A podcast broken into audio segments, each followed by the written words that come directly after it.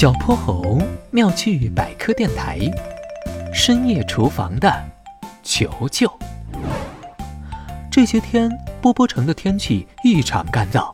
这天半夜，小泼猴竟然被渴醒了。他迷迷糊糊地走到厨房，提起水壶倒水喝，没想到，哐当一下带翻了盐罐子，白花花的食盐撒得满灶台都是。明天收拾。明天收拾。他咕咚咕咚喝了几大口水，眯缝着眼睛回到了卧室。救命！救命啊！半梦半醒之间，他听到外面传来了一阵微弱的叫喊，这声音又轻又细，跟蚊子哼哼似的。这么晚了，会是谁？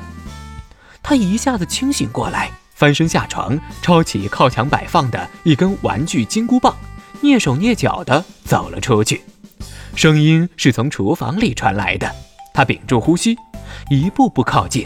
只见昏暗的光线下，有个弹珠大小的球状物体正在灶台上滚来滚去。救命啊！疼死了！又是一阵虚弱的呼救。小泼猴啪的一下开了灯。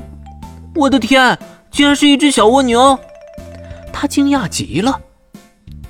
水，我需要水。小蜗牛艰难地抬起头，它的身上沾上了不少刚刚被小泼猴打翻的食盐，沾上食盐的部位正慢慢地渗出一些透明的液体。小泼猴迅速扔掉手里的金箍棒，一只手小心翼翼地捏起蜗牛壳，一只手打开水龙头，用温暖的水流冲刷着小蜗牛。食盐被水流冲走了。渐渐的，小蜗牛恢复了体力。它感激地看着小泼猴：“谢谢你救了我。”“不客气。”“那个，你很怕食盐吗？”“准确的说，是每一只蜗牛都很怕食盐。我们的身体里有很多水分，一旦沾上食盐，水分就会从身体里渗透出来，造成脱水，对我们产生严重的伤害。”原来是这样，小泼猴不好意思的挠了挠头。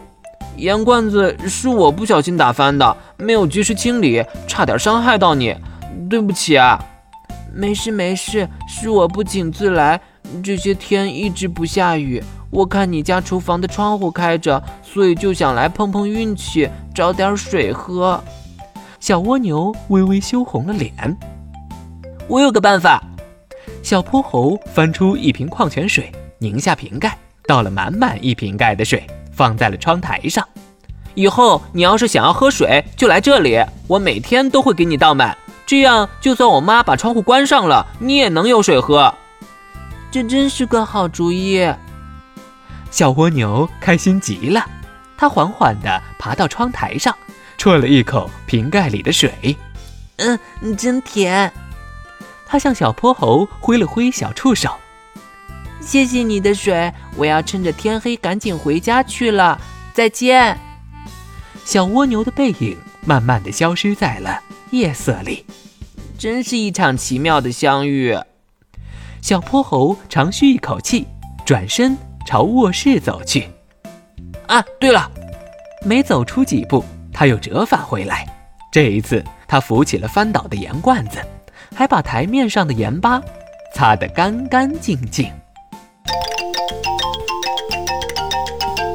小泼猴妙趣百科，一天一个小知识。小朋友们，欢迎大家把心中的大问题、小问题在评论区告诉小泼猴。